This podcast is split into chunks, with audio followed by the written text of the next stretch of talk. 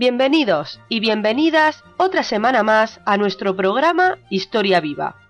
Mi nombre es Inmaculada Ruiz y soy la narradora de este espacio cultural y didáctico. Nuestro programa tiene como finalidad la divulgación del conocimiento histórico y sus consecuencias en la sociedad. Para ello, hemos seleccionado acontecimientos sobresalientes, no solo para la historia universal, sino también para la nuestra propia, la española. Asimismo, procuraremos entender su impacto en la sociedad del momento.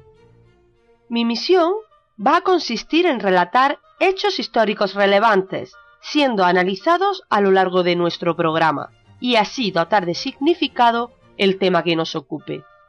En el caso de hoy, el asunto que vamos a tratar tiene un carácter abierto, es decir, que se trata de un trabajo de investigación, lo que implica que el tratamiento que se le dará a este tema se basa en el razonamiento y la crítica, con la intención de sorprender, intrigar y generar opinión en cada uno de vosotros y vosotras. El programa de hoy está dedicado a la identidad de España, sus tópicos y estereotipos. Partiendo de una mirada histórico-antropológica, realizaremos un periplo evolutivo y cronológico desde finales del siglo XVIII hasta mediados del 20. Tendremos en cuenta diferentes factores como el social, político, histórico y literario. Pretendemos crear una percepción clara y detallada para comprender el origen o creación de la España típica, una configuración que surgió a raíz del descubrimiento de Andalucía como materia literaria por parte de los escritores románticos del XIX. Antes de continuar, es necesario apuntar que en el transcurso del programa usaremos recurrentemente dos términos, casticismo y costumbrismo, que en esencia están íntimamente ligados. El concepto de casticismo a menudo se usa con cierta manipulación según para qué o quién lo utilice, con connotaciones negativas o positivas. Es importante no confundir este vocablo con el de castizo, para la mayoría de los historiadores y literatos, lo castizo no posee ese aroma tan añejo y pernicioso como el que tiene impregnado el casticismo.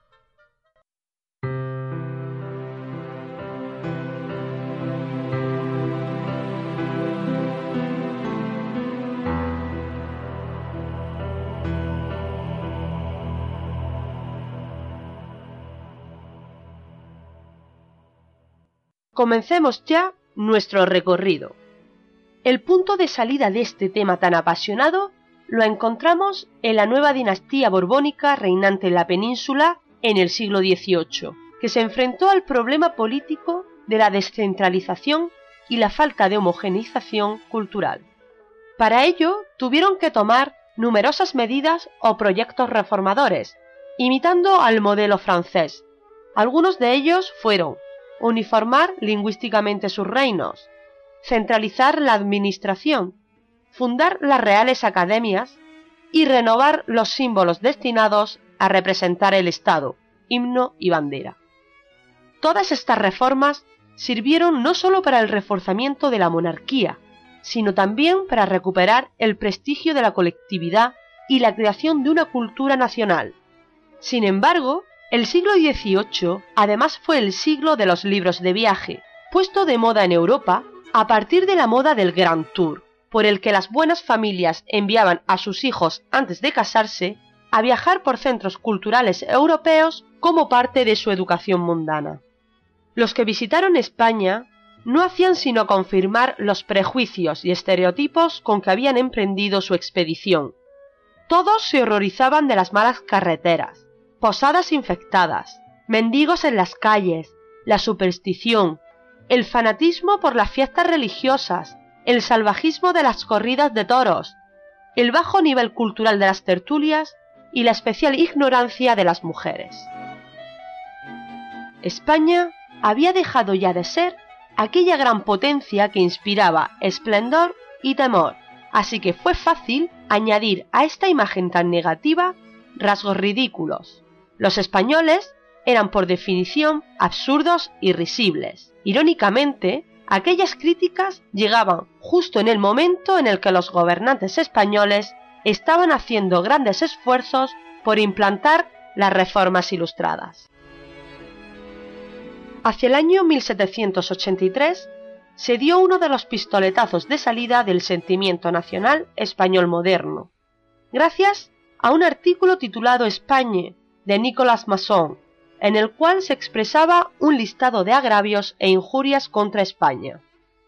La reacción de la monarquía española fue rápida. Carlos III exigió que se tomaran medidas contra los responsables de las injurias. Incluso la Real Academia Española convocó un concurso de réplica, con un premio para la mejor apología o defensa de la nación, ciñéndose en los progresos de las artes y las ciencias. Los intelectuales ilustrados fueron conscientes de que extender entre el pueblo la conciencia patriótica constituía una de sus obligaciones político-pedagógicas, siendo este el siglo de la preparación ante la gran explosión nacionalista de comienzos del siglo XIX. Sin duda, el caso español se caracterizó por la incompatibilidad del programa ilustrado de progreso con la identidad heredada. Fue ese el flanco débil aprovechado por los conservadores, quienes acusaron a los progresistas de extranjerizantes y antiespañoles, enemigos de las tradiciones nacionales. Este fue el gran problema en el proceso de nacionalización de España, nos encontramos ante una disyuntiva entre pasado y futuro, entre casticistas y europeístas provocada por la presencia de la Ilustración. Se rechazaron las imposiciones de renovación, las normas de comportamiento, atuendos y modismos verbales de origen extranjero, y la reacción no fue otra que intentar acentuar al máximo el orgullo de la originalidad nacional. La necesidad de manifestar la diferencia tuvo su exponente en la indumentaria, que tomó un rol esencial como símbolo diferenciador en la sociedad española. Del mismo modo, se empezó a usar un lenguaje que se había transformado en jerga, con el fin de ser más puro o castizo. Se trató de un mecanismo de autodefensa por la supervivencia ancestral. No hay que olvidar que estas imposiciones venían dadas por el sector de la nobleza o aristocracia, la cual solía ser despectiva y distante con las clases populares. De modo que este mecanismo reaccionario y de autodefensa surge como respuesta a una oleada de costumbres cosmopolitas con carácter homogeneizador procedentes de fuera. En este sentido, debemos mencionar lo ocurrido en el conocido motín de Esquilache, levantamiento civil producido en Madrid en el año 1766. Se atribuye como desencadenante inicial de estas revueltas el malestar por la prohibición del uso de la capa y sombrero, una ofensa a la vestimenta castiza española. Pero como veremos a continuación, las causas del conflicto son más complejas. Los acontecimientos se iniciaron de forma violenta a partir del decreto firmado por el italiano Esquilache el 20 de abril de ese mismo año, por el cual se obligaba a cumplir la orden que prohibía a los hombres llevar capas largas y sombreros anchos y redondos, medidas pensadas para evitar el embozo de la identidad personal, es decir, cubrirse el rostro. Después de tres días de malestar, estalló el primer alzamiento que logró reunir a 5.000 personas en la Plaza Mayor de Madrid. La multitud se dirigió a casa del ministro, que tuvo que refugiarse en el Palacio Real bajo el amparo del monarca. Al día siguiente, la muchedumbre se personó en el palacio, y un sacerdote en representación del pueblo expuso ante Carlos III una serie de exigencias, que tuvo que escuchar dado el cariz que había tomado las reivindicaciones. Tres fueron las principales demandas. 1. Seguir manteniendo la vestimenta española. 2. Cese de los gobernantes extranjeros. Y 3. Rebajar los precios de los alimentos básicos, especialmente el pan. El soberano concedió casi todas las demandas, pero con dudas sobre el control de la situación, partió hacia Aranjuez. Este hecho fue interpretado por los amotinados como una vuelta atrás en las promesas concedidas. El monarca entonces tuvo que garantizar de nuevo las concesiones realizadas por medio de una carta real leída en público. Los sucesos de 1766 son el resultado directo de las medidas políticas tomadas por el gobierno de Carlos III. La base fundamental de este conflicto se encontraba en la estructura agraria y en el desabastecimiento de las ciudades. El hambre fue el verdadero motivo del clamor popular. Las malas cosechas en los años anteriores, la desorbitada subida de precios del pan y el acaparamiento del grano por parte de los especuladores clásicos resultaron decisivas para provocar las revueltas. Por consiguiente, el motín de 1776 vendría a ser un primer aviso de lo difícil que sería llevar a cabo las reformas.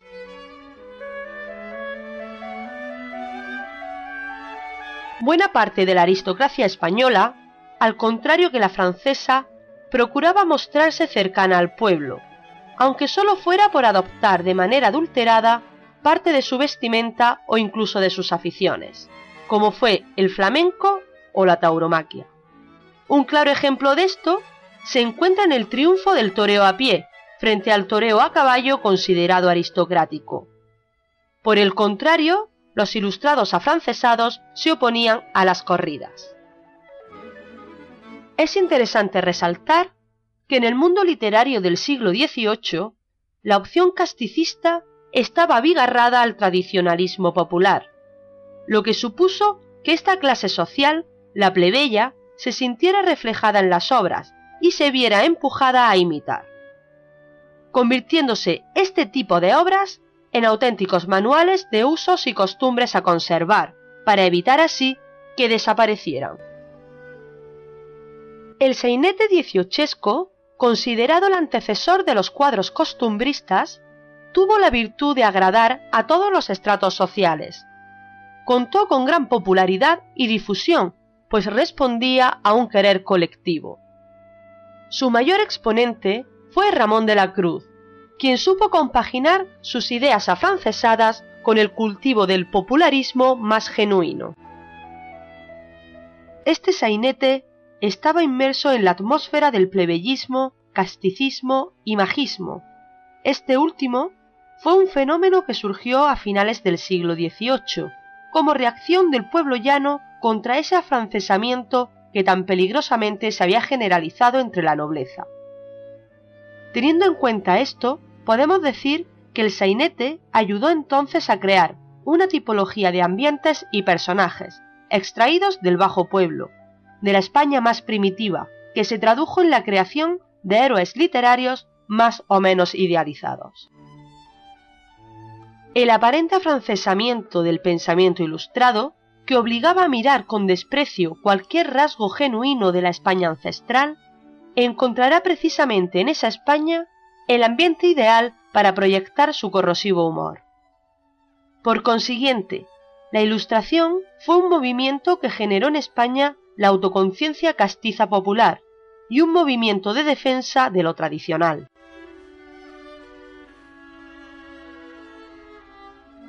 La Revolución Francesa trajo el desplome para siempre de la sociedad feudal y señorial del antiguo régimen. Un nuevo tipo de sociedad surgía imparable, con todas sus glorias y miserias, pero sobre todo con unas extremas desigualdades.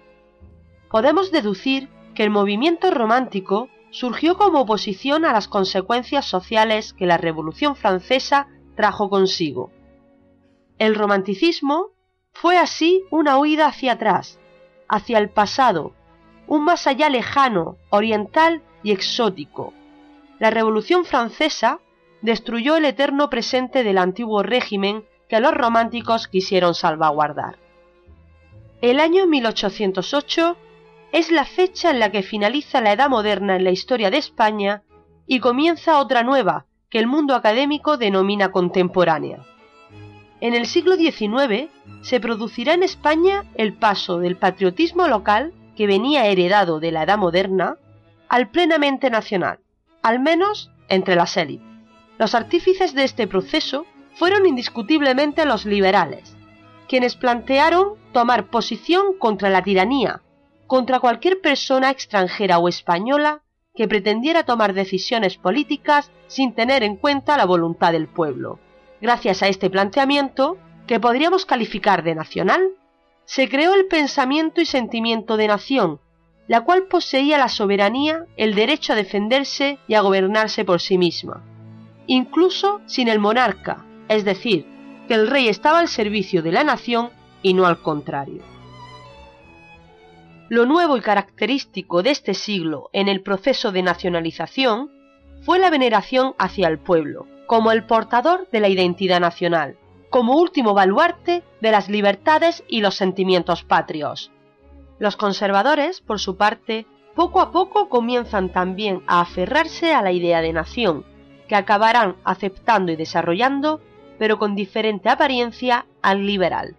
Consideran la nación como una de las instituciones fundamentales contra el peligro de disolución.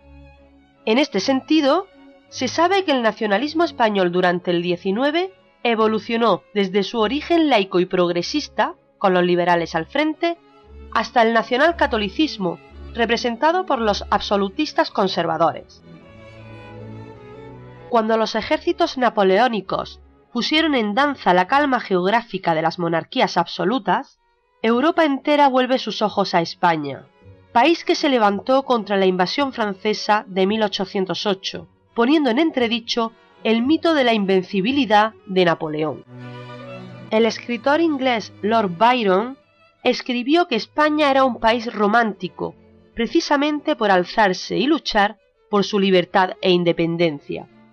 Recordemos que la primera derrota de Napoleón en Europa se produjo en suelo andaluz, exactamente en la batalla de Bailén. Quizás lo más significativo es que las tropas napoleónicas despertaron a un pueblo que hasta entonces se encontraba dormido. Todo pueblo combatiente canta, es decir, que es capaz de crear todo un cancionero popular, un conjunto de coplas de letras improvisadas. En este caso, se trataba de un cancionero de la independencia, cantares coetáneos a aquella guerra.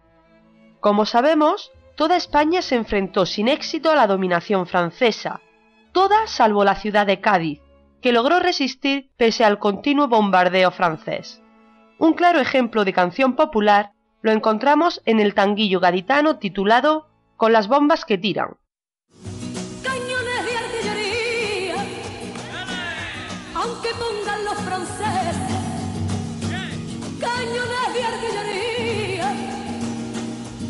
Me quitarán el gusto de cantar por alegría con las bombas que tiran los fanfarrones, se hacen las gaditanas, tirabuzones, que las hembras cabales en esta tierra, cuando nacen ya vienen pidiendo guerra.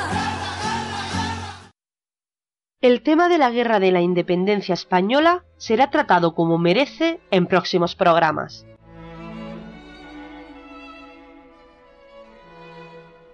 Con el Congreso de Viena, en 1815, Europa creyó haber restaurado el antiguo régimen, restableciendo las monarquías absolutas y por ende el orden tradicional.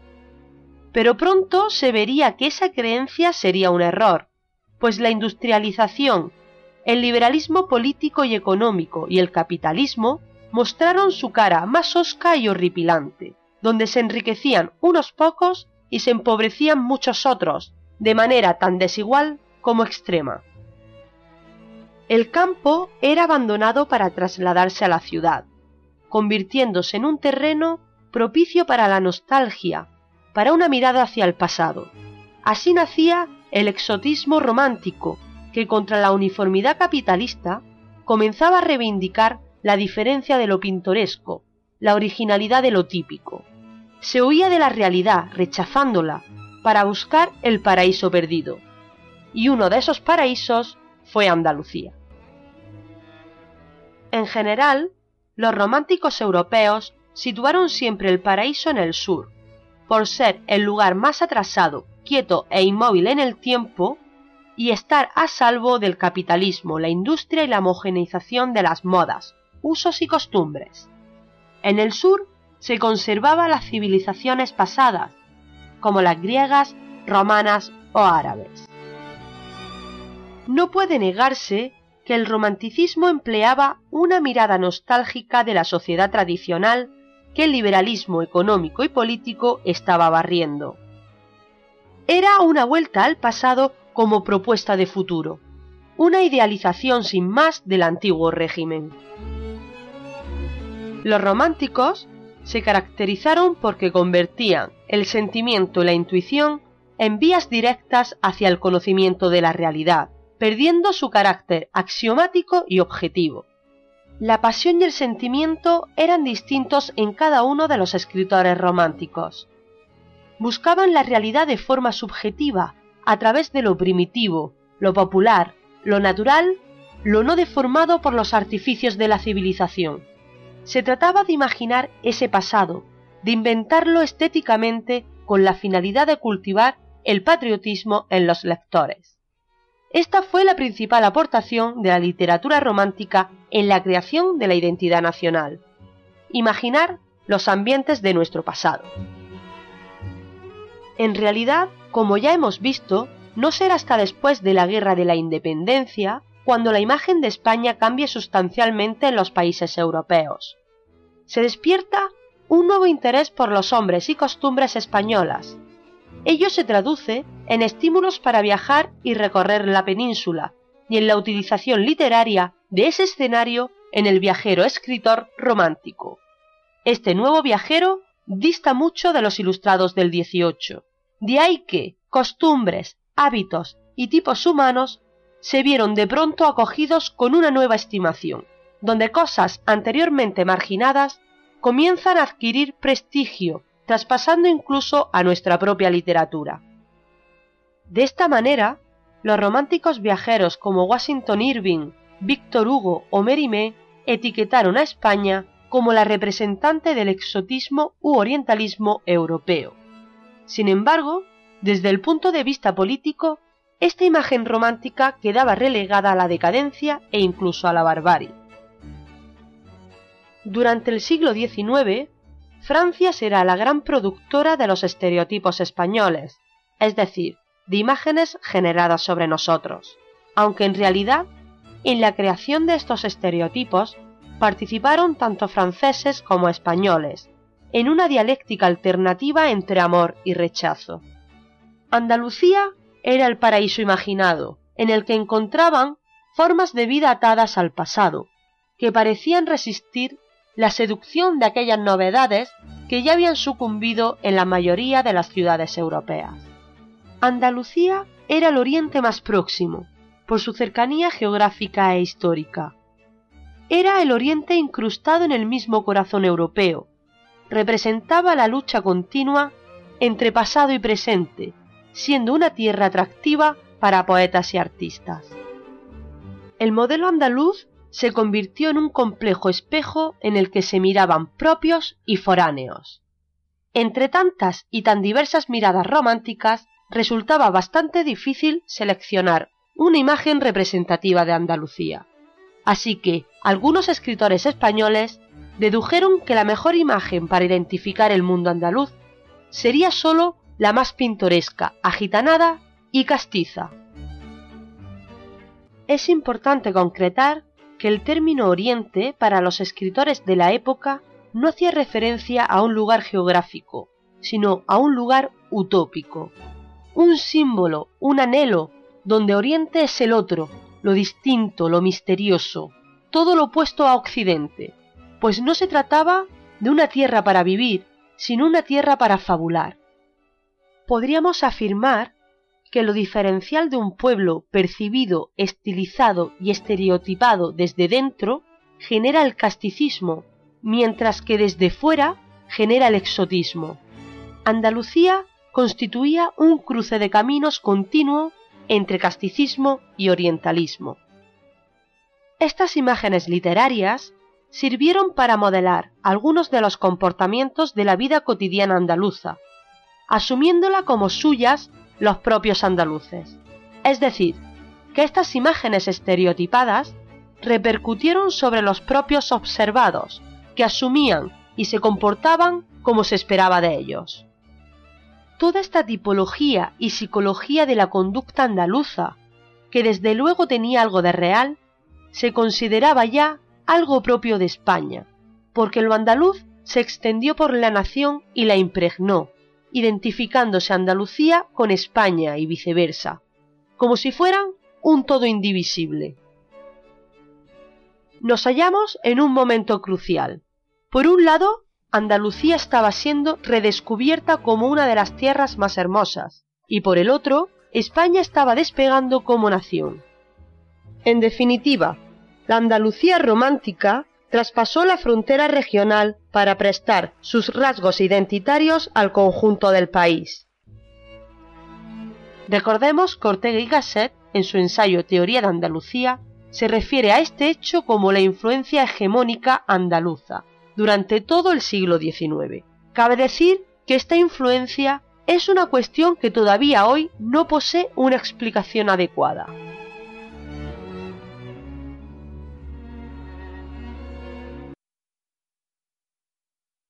El romanticismo se mantiene hasta 1844 como tendencia dominante, pero no única, pues la literatura de carácter costumbrista comienza a sobresalir, que comparte con el romanticismo el gusto por el tratamiento del autóctono y popular.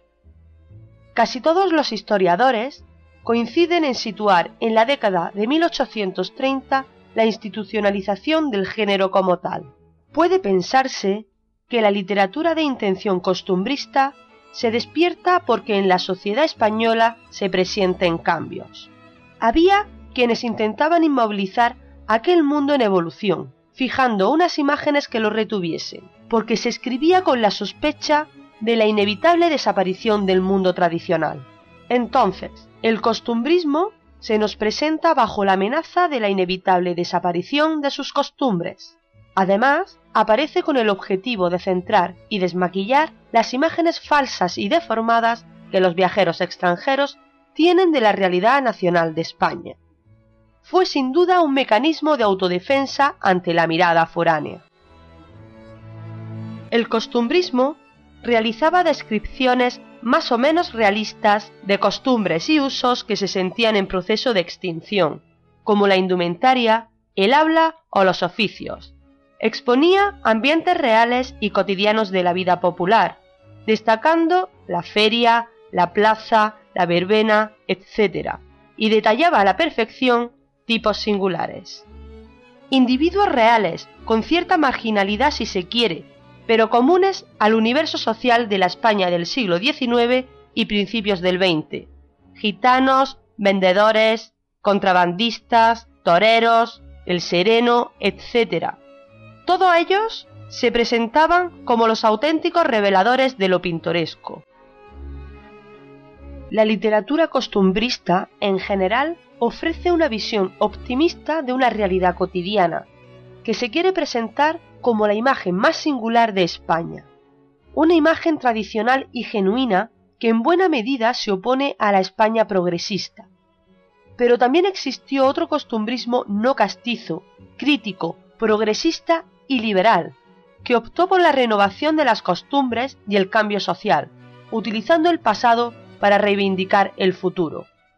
Andalucía tenía la capacidad de ofrecerse como el único escenario capaz de presentar costumbres y tipos singulares no contaminados por la modernización. Se instaura, por tanto, la tendencia a considerar que Andalucía era la depositaria del patrimonio cultural nacional más susceptible de ser explotado. Resulta llamativo y paradójico que sea el propio costumbrismo durante el siglo XIX y XX quien ayude a mantener esa estereotipia de personajes populares, madrileños o andaluces, como representativos de lo español.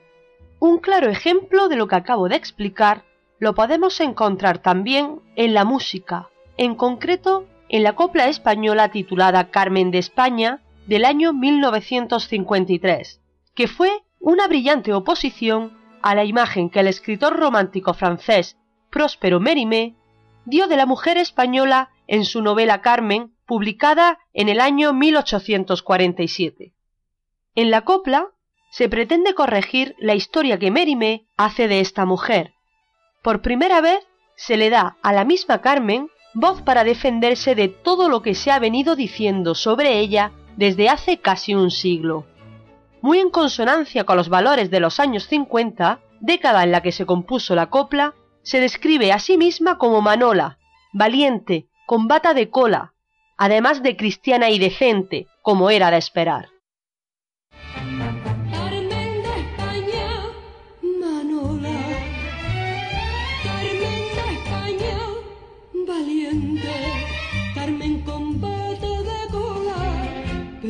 Pero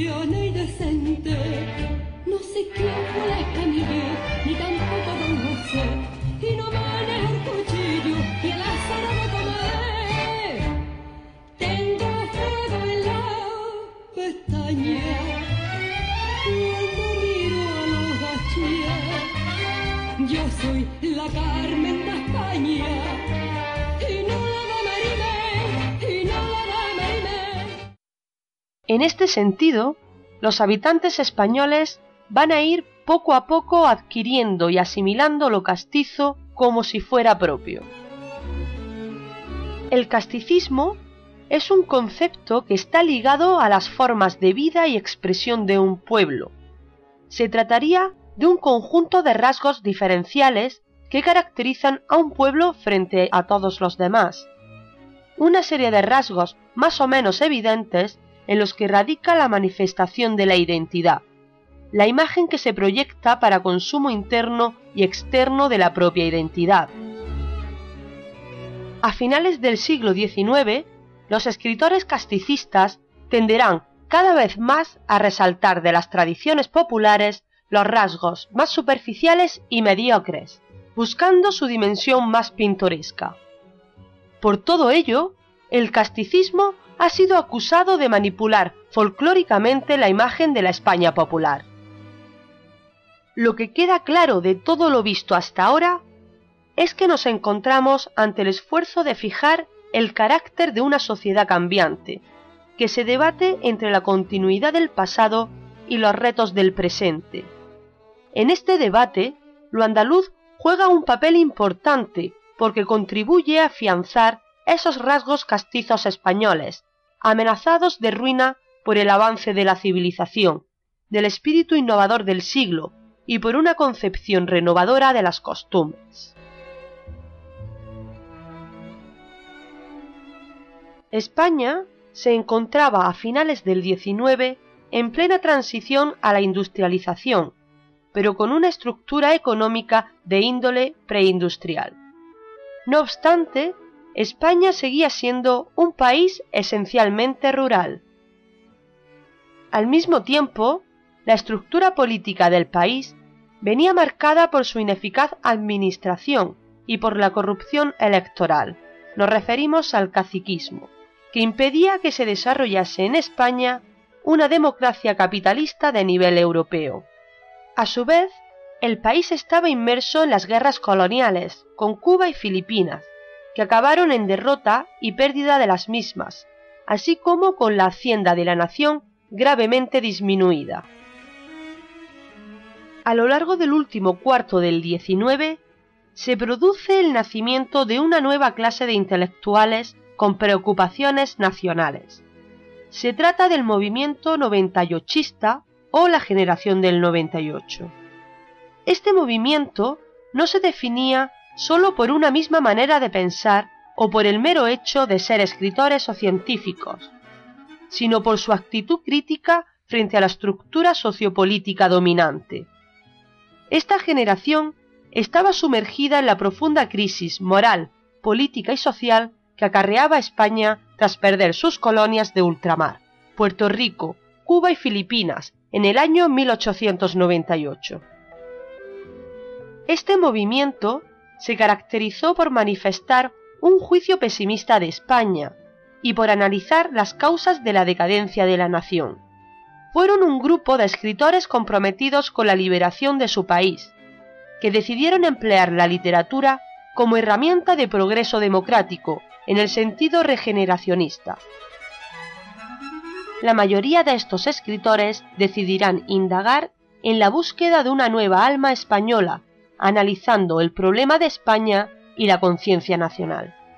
En este momento, el casticismo se convirtió para los del 98 en un tema que usarán para definir cuál era la esencia de la españolidad. El autor más representativo fue Unamuno, cuyas obras estaban dominadas por la preocupación de descubrir la identidad nacional española. Los noventayochistas mostrarán interés por lo popular y lo castizo, y resurgirán los idealismos románticos. Esta generación finisecular reacciona contra la España oficial, que significaba burguesía y casticismo de charanga y pandereta, al servicio de las clases altas y del poder conservador. Buscan entonces tradiciones populares y casticismos diferentes a los burgueses, creyendo que en ellos encontrarán la pureza incontaminada. Se fijan en lo serio, por lo que no es lo castizo propiamente dicho, ni es el casticismo popular. Se trata de redefinir el concepto de casticismo de manera intelectual, no dejando nada español sin renovar, pero realmente no llegará a calar en el pueblo. Lo que hizo la generación del 98 fue recoger la tradición española y darle una nueva savia, gracias al profundo amor que sentían por España. Para muchos, estos intelectuales eran considerados los verdaderos casticistas. La ambigüedad de este término se refleja en que para unos era empobrecedor, anulador de la personalidad y frecuentemente unido a ideas nacionalistas reaccionarias y catetas mientras que para otros era un pensamiento positivo, renovador y auténticamente enraizado en la tradición viva de España. Estos intelectuales fueron quienes tomaron conciencia de la necesidad de buscar las señas de identidad perdidas, con el objetivo de revalorizar toda nuestra cultura, folclore y costumbres. Estos autores viajaron por toda la península teniendo como protagonista el paisaje. Este paisaje sería la clave para llevar a cabo la regeneración de España y de su imagen. El lugar elegido fue Castilla, donde sus ciudades, campos y personajes conformarán el eje de la nueva esencia española. Al igual que hicieron en su momento los románticos con Andalucía, ahora los noventayochistas harán lo mismo con el paisaje castellano, el cual estaba vinculado al estado de ánimo, de ahí que el símbolo de la decadencia española sea la yerma meseta castellana. Estos viajes castellanos eran herencia de las excursiones escolares llevadas a cabo por la Institución Libre de Enseñanza en el año 1881, con Giner de los Ríos a la cabeza. Estas excursiones fueron las primeras en asemejar el paisaje castellano con la identidad española. El paisaje se planteaba con una doble visión, una moderna, acorde con los modos europeos, y otra interesada en descubrir las huellas del pasado, de la tradición. En definitiva, los intelectuales del 98 se dedicaron a demostrar que la auténtica imagen de España se hallaba en otros aspectos de la tradición, donde el suelo y la naturaleza eran el escenario de la herencia pasada, encontrando ahí nuestras señas de identidad. En este nuevo paisaje español volcaban todos los ideales de la época. Imaginaban Castilla como la expresión ideal de España, por su protagonismo y significado histórico, para ser mirada con amor y melancolía sentían Castilla como la representación del alma nacional, del espíritu español. Pero el pueblo de Castilla era un pueblo muerto. Se daba la paradoja de que lo vivo en ese pueblo muerto de Castilla era el paisaje. Por eso la promesa de resurrección residía en la naturaleza. Para finales del siglo XIX, los escritores denominados casticistas habían completado sus deberes, al mismo tiempo que las élites gobernantes habían conseguido construir todo un edificio cultural que giraba en torno al pasado español. Era el descubrimiento de la tradición popular y su conversión a una tradición nacional. La creación o invención de la tradición acabó convirtiéndose en un hecho real, ya que la población al fin la había asumido como propia. Esta tradición distaba mucho de lo que proponían los intelectuales del 98, que como ya sabemos nunca llegó a cuajar en la población. Una vez construida la tradición nacional, la clase dirigente conservadora fomentará y difundirá, a partir del año 1900, la imagen de España dominada por la guitarra y pandereta, de flamenquismo y tauromaquia, un San Benito que no ha dejado de acompañar a España por el mundo. Eran realidades populares indiscutibles, que se presentaban degeneradas al servicio del poder y que mostraban a un pueblo español embrutecido por sus tradiciones. Una imagen que presentaba a los españoles como algo exótico para el extranjero. Desde el llamado desastre del 98 y a lo largo de los difíciles primeros años del siglo XX, la idea de una dictadura militar salvadora para regenerar y organizar el país no deja en ningún momento de estar presente en las mentalidades de intelectuales y militares. Las consecuencias políticas, económicas y sociales de aquellas pérdidas fueron tan importantes como la propia crisis de conciencia.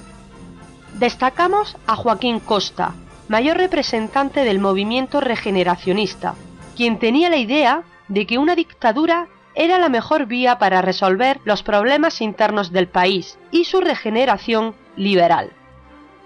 Esta dictadura fue asumida por Primo de Rivera entre los años 1923 y 1930, quien fue capaz de estabilizar la situación política durante un largo periodo, aunque a finales de la dictadura se produjo una crisis política que desprestigió al rey Alfonso XIII y allanó el camino a la Segunda República.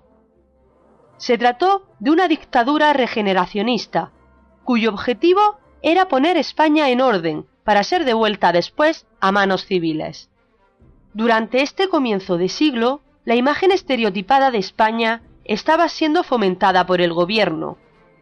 Será al final de la dictadura de Primo de Rivera cuando parte de los intelectuales se sumen a la tarea nacionalizadora rompieron con una tradición de siglos y comenzaron a hacer pública su afición al flamenco y los toros, ayudando al gobierno a forjar esta imagen de pandereta mediante la aceptación del estereotipo romántico.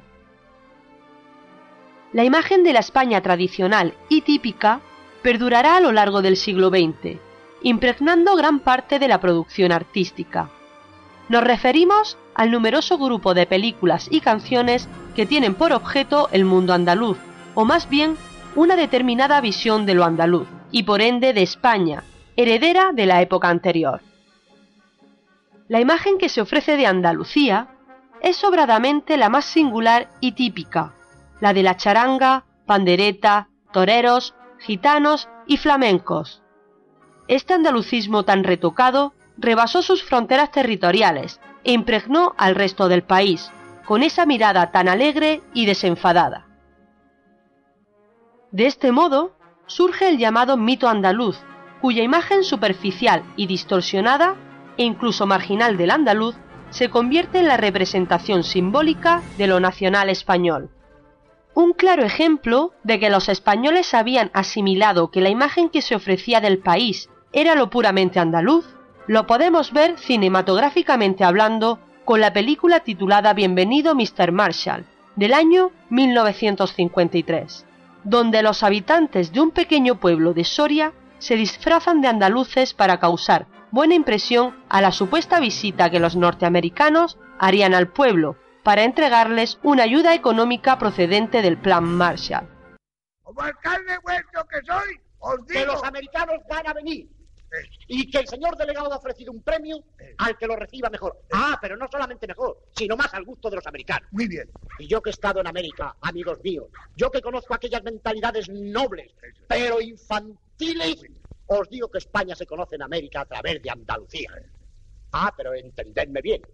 No es que no amen como se merecen a estos pueblos castellanos de ejemplar raigambre. Eso, raigambre. Es que la fama de nuestras corridas de toro, de nuestros toreros, de nuestras gitanas y sobre todo del cante flamenco ha borrado la fama de todo lo demás y busca en nosotros el folclore. Pues nosotros nos llevaremos el premio al mejor recibimiento porque los demás pueblos solo han puesto colgaduras, arcos triunfales, fuentes luminosas. Con chorrito. Con chorrito. Eso. ¡Viva Andalucía!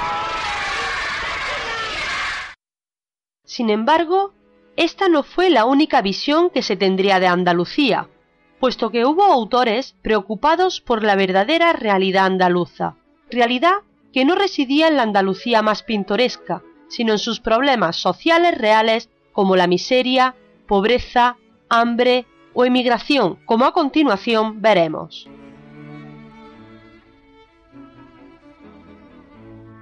La situación económica, social y política de Andalucía a mediados del siglo XX era trágica.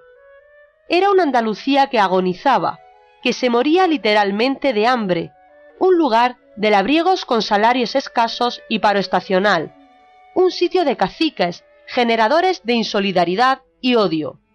La rica y espléndida Andalucía se ha convertido en una tierra de pobres. Nos hallamos entonces ante una Andalucía que sirvió de escenario para ambientar las más diversas obras y evocaciones, desde la más alegre a la más trágica y negra. Pero esa manera de concebir el mundo andaluz no deja de irritar a aquellos que no estaban conformes con la parcialidad de una selección de la vida andaluza. Surgió otra manera de percibir la realidad andaluza, que ponía el énfasis en su atraso secular, en la miseria que padecía el campesinado. Dicha visión menos idealista y más ajustada al tiempo histórico distaba mucho del paraíso soñado de los románticos. El andalucismo no fue un fenómeno exclusivo de esta región. Como ya sabemos, se propagó por toda España, llegándose a identificar lo andaluz como lo auténticamente español. Este andalucismo remanido necesitaba una renovación. Dicho con otras palabras, el tópico andaluz requería una nueva visión y para ello habría que darle la vuelta al propio tópico, invertir sus términos.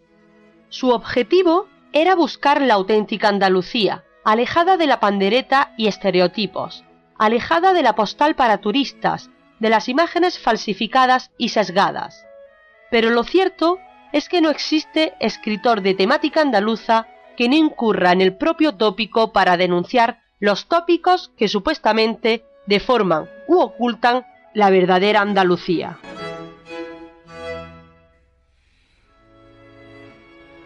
La cultura popular española, promovida por el régimen franquista en películas y tablados, estaba lleno de elementos folclóricos andaluces, hasta el punto de que el sur pareció situarse en el centro de las fiestas patrióticas.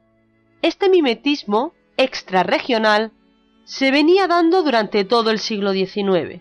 Recordemos que el estereotipo de España como un país exótico fue extendido por los viajeros foráneos románticos y los escritores casticistas autóctonos. Esta imagen reiterada llegó a convertirse en un tópico, que se continuó explotando durante la época del desarrollo turístico en los años 60, con el eslogan Spain is different.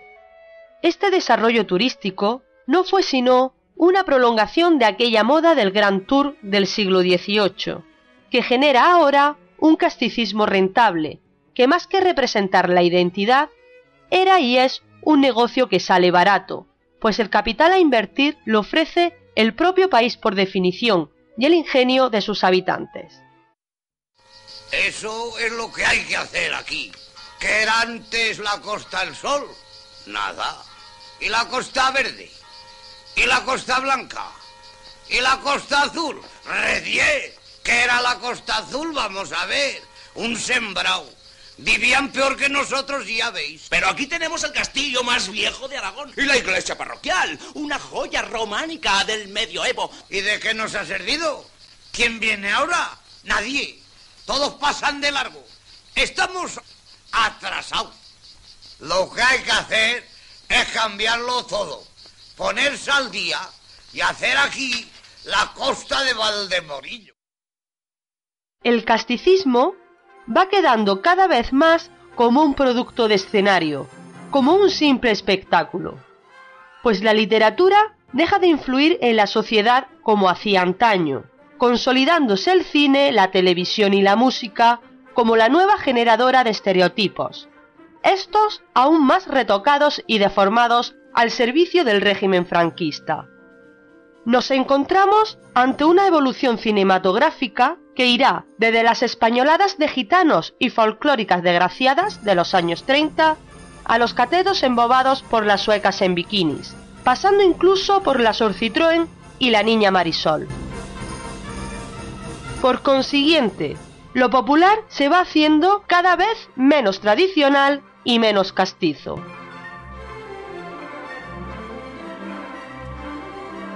Para finalizar el tema de esta semana, me ha parecido interesante escoger las palabras de la profesora Pérez Bustamante. El casticismo responde a una cultura tradicional preburguesa, que ya no volverá a ser, por lo que hoy día solo quedan restos, y como el casticismo es un sistema, no se puede volver a hablar puramente de casticismo. Lo que hoy día nos queda de aquel casticismo son los tablones de un barco naufragado, ahora reciclados en el barco de nuestros propios defectos y virtudes.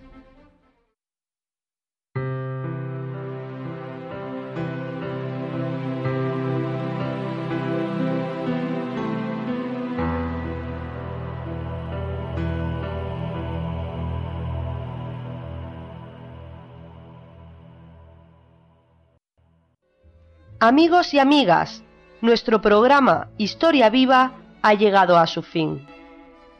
Espero que este recorrido por el pasado os haya servido para entender aspectos nuevos de nuestra historia y sobre todo deseo que os haya ayudado a conocer cómo surge la actual imagen de España.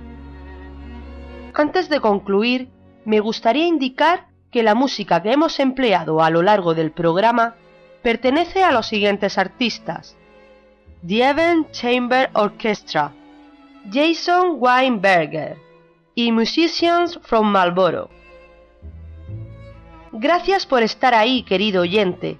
Me despido con el deseo de que nuestra sección perdure en el tiempo. Os espero la semana que viene con otro tema de igual viveza. No me faltéis. Como dijo Miguel de Unamuno, a un pueblo no se le convence de aquello que no quiere convencerse.